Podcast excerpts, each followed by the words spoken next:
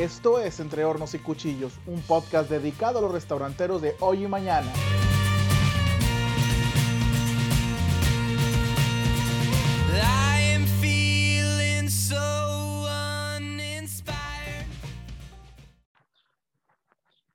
Todavía sigo vivo, gente. El gran problema que tenemos es, uno, que ya los extrañaba.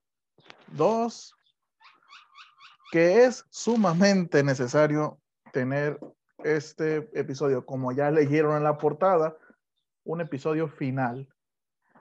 Bueno, antes de dar por concluido entre hornos y cuchillos, o como quisiéramos llamarle, el podcast de los restauranteros, mm, mucha gente me ha dicho que también está aprendiendo demasiado de lo que estamos compartiendo entre restauranteros.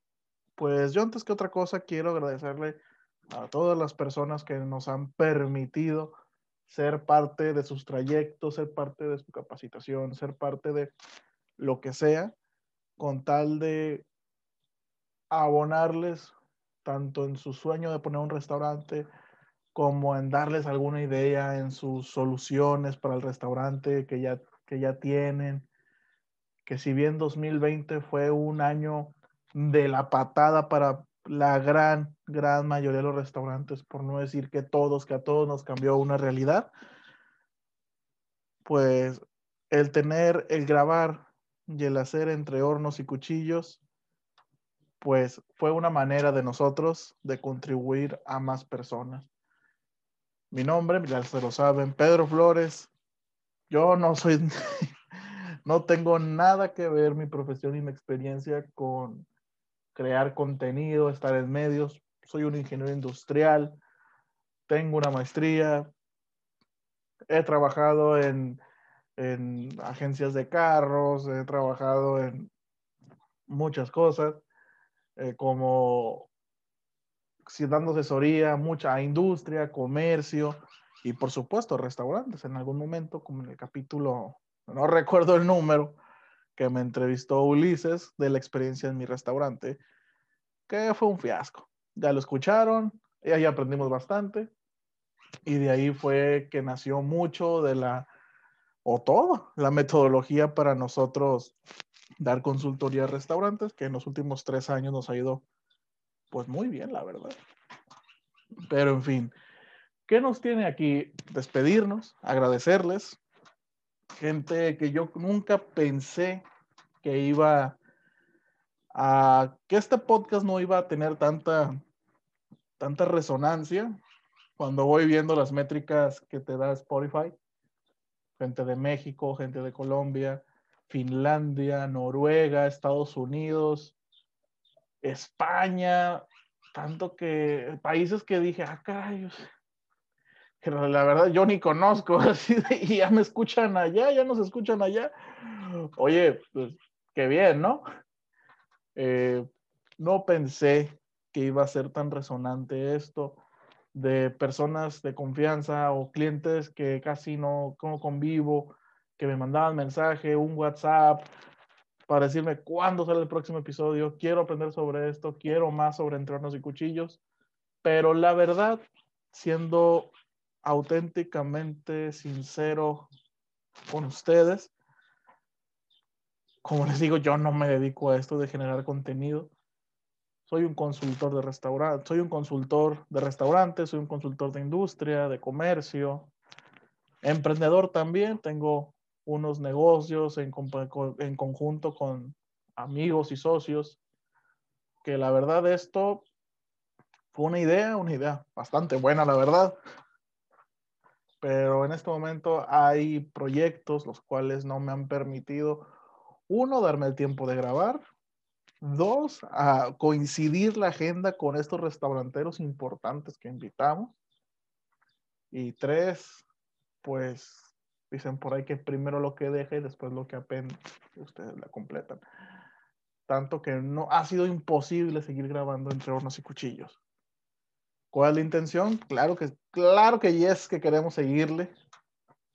Pero por el momento, hijo, les contara todos los proyectos que tenemos, casi no estoy durmiendo.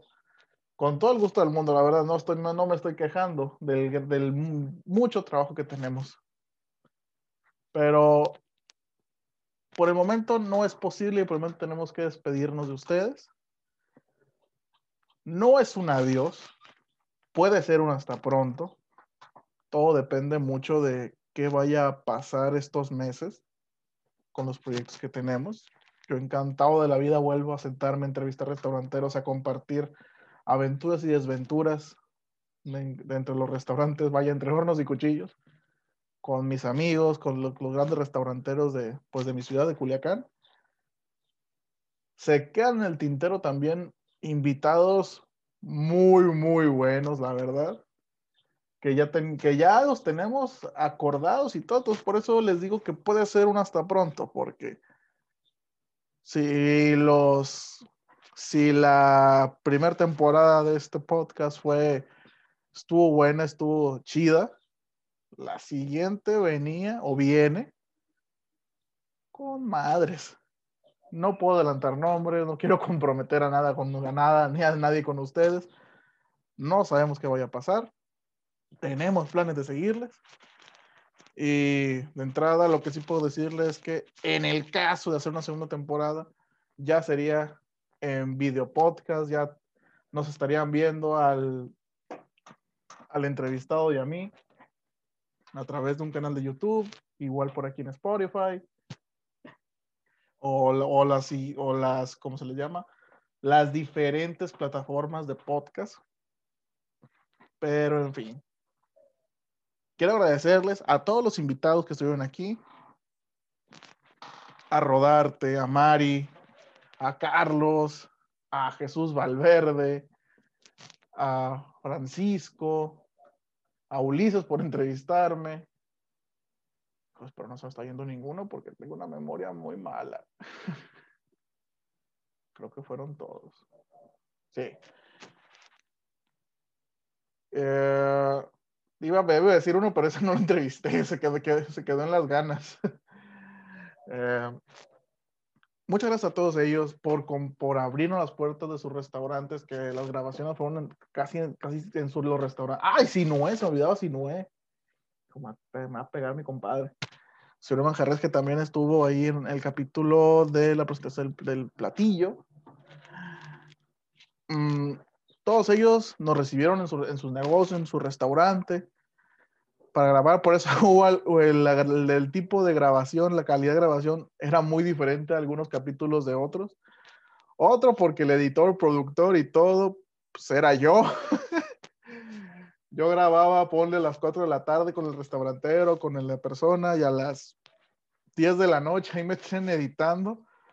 Y como Tony Stark en Los Vengadores, que le preguntan, ¿cuándo aprendiste física cuántica? Anoche, pues así decía yo, ¿cuándo aprendiste a editar? Pues intenté anoche. en fin. eh, no quiero alargarme más, es un capítulo para dar conclusión. No me gusta dejar eso de haber dicho el, el último capítulo con, con el Punch, con Francisco López. Nos vemos en la próxima mm, y que no haya una próxima. eh, es un cierre, es un cierre, como les digo, puede ser definitivo, puede ser la próxima temporada. De ustedes depende, también de mis tiempos eh, y de los tiempos que tengamos aquí en, la- en los, en, los, en los changarros, vaya, porque no, hijo, ¿qué más quisiera tener 48 horas cada día y no tener que dormir? Pero no se puede, no se puede. Y dentro de todo esto, repito, creo que merecía un- una despedida. Esto fue mucho más grande. No, es, no fue algo enorme entre unos y cuchillos. Tuvimos poquito más de mil reproducciones entre todos los capítulos. Comparado con, con podcasts importantes del mundo, de México, pues, pues no es nada. Comparado contra mis expectativas es mucho. no esperaba nada, la verdad. Y creo que quienes me escuchan, quienes me comentan, pues me han dado un buen regalo de, de agradecer y de pedir más capítulos. Hubo quienes me corrigieron al principio de que de ser demasiado formal con la gente que me conoce, de decir, oye, ese no eres tú, bájale tres rayitas, sé más tú. Pero bueno, le digo, tampoco soy actor ni locutor. Hice lo que mis habilidades y mis nervios me permiten. Pero en fin. El detalle es que desde mi perspectiva quisiera seguir con esto. Tendrán noticias en el mes de julio de si es un cierre definitivo o si continuamos con la temporada, que como les digo, se viene fuerte, está planeado una temporada fuerte, pero como, pues, como la televisión, los planes están bonitos, pero otra cosa es la disponibilidad los recursos y en fin. Este podcast, los capítulos que tenemos aquí, los episodios, quedan para ustedes. Ojalá aprendan, hayan aprendido, reescúchenlos, escuchen cuando tengan algún problema en su restaurante, cuando tengan alguna duda, ahí respondemos muchas cosas de las personas que en simbiosis me han enseñado y por consecuencia de nuestro trabajo también hemos aportado a sus restaurantes. Dentro de los mejores de Culiacán están ahí. Como les digo, ojalá se dé una segunda temporada para ampliar la zona geográfica de restaurantes porque tenemos hay una segunda temporada planeada que ojalá no soy de, de, de plegarias, pero ojalá Dios, ojalá esa fuerza, ojalá disponibilidad, ojalá la agenda nos dé para hacerla. Que me encantaría hacerla, pero pues ni modo, hay que a veces hay que saber qué hacer y qué no. Quiero dejarles un último mensaje a todos los restauranteros, no se me la lengua, a todos los restauranteros de hoy, de mañana. No se rindan, síganle, lo peor ya pasó. Todo lo que puedan hacer, háganlo. No se queden con, la, con, con las ganas de hacerlo. Tú, emprendedor, que quieres poner un restaurante, tú, soñador, dos cosas o varias cosas. Uno, no es fácil. No es fácil tener un restaurante. Lo repetí y lo repetimos en el podcast. Es una empresa 3 en 1 tienes servicio al cliente, tienes ventas, que eso es uno, que son las mesas, tienes una industria en la cocina y tienes logística en el reparto y el almacén. Ten cuidado, no es fácil, no es jugar a la comidita. Es muy, muy enriquecedor tener un restaurante porque compartes comida, restauras a la gente. Pero no es fácil y te invito a que si bien a veces el restaurante es una extensión del ego, de decir yo cocino bien y la gente le gusta mi cocina o yo tengo un buen gusto y mi restaurante es muy elegante, es muy innovador. Sí. Pero recuerda, es un negocio y como negocio tiene que dar utilidades, ganancias. Tienes la fortuna de que te vaya tan bien, de que te dar empleo en una situación tan incierta económicamente como la que tenemos hoy día. En fin, mi mensaje para el restaurantero, para el emprendedor, para el empresario restaurantero es gracias, muchas, muchas gracias. Me queda experiencia en el 2020 cuando una cuando un cuando el personal, una representante del personal de un hospital de aquí de mi ciudad de Culiacán me pide de donación una java de agua, de botellas de agua y yo le pregunto a esta, a esta muchacha, oye, ¿realmente solo necesitas agua? Me dice, no, por la pandemia no podemos salir de, del hospital, salimos muy hambrientos, comemos los que nuestras familias puede traernos comida. Y no, no necesitamos solo agua, necesitamos comida, necesitamos eh, varias cosas. Y yo le pregunté a esta muchacha, entonces necesitan comida, permíteme. Yo hago una llamada, un mensaje masivo a todos, a todos mis contactos, tanto en industria, alimenticia, restauranteros. Eh, y fue algo sorprendente como Espero el orden no confunda, pero es como me estoy acordando, como Miguel Taniyama de Tomo y de Clan Taniyama, presidente de Canirac, puso de acuerdo a todos los restauranteros para asegurar un mes de las tres comidas para ese hospital. Hospe- muchos restaurantes, la verdad, fue hace un año y la verdad no, no recuerdo muy bien, pero recuerdo a, Kia, recuerdo al Caprichito, recuerdo obviamente al Clan Taniyama. También recuerdo a Barbajanes donando pizzas para todo esto que para todas estas personas, tanto personal de la salud que estaban combatiendo y que están combatiendo todavía. Eh, recuerdo a Industrias Avilés donando eh, despensas a los a los a los personal personal de la salud. Agua alcalina sin sed de mi gran amigo Gustavo Morales donando java, esas jabas de agua, pero no nomás 15, poniéndose la camiseta, haciendo una labor humanitaria increíble. Recuerdo también a mi amigo Jesús Aguilar de Accesorios Medina, donando equipo de seguridad y de higiene para, para todo el personal. Eh, ¿A qué voy? Yo les agradezco a, a todos los restauranteros que si bien estaban en una situación muy precaria, ahora estaban aportando lo poco que tenían y no lo que les sobraba. Yo les agradezco y yo les digo, lo peor ya pasó, la gente se está vacunando. Aquí en México sí está un poco lento, pero recordemos que no somos un país productor de la vacuna, que la tenemos que estar consiguiendo. Bueno, nuestro gobierno tiene que estar consiguiendo. Pero, pero bueno, tengo la fortuna de que mis papás, mis dos papás ya estén vacunados. Primera dosis, esperando la segunda, no hay problema. Pero lo peor ya pasó. Échenle ganas, aprendan, pongan las lecciones que aprendieron en la pandemia en, en, en marcha. Aprendimos mucho, no pueden decir que no aprendimos nada, la verdad sí aprendimos. No le tengan miedo a hacer cambios. Lo peor ya pasó y lo peor ya te pasó. Una pandemia.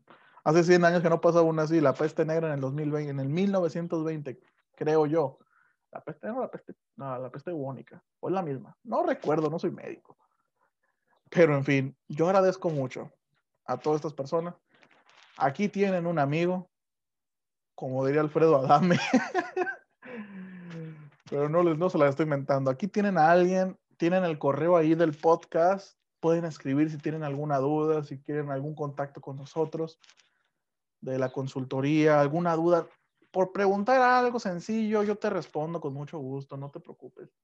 Si ya quieres tenernos ahí contigo, con mucho gusto nos ponemos de acuerdo.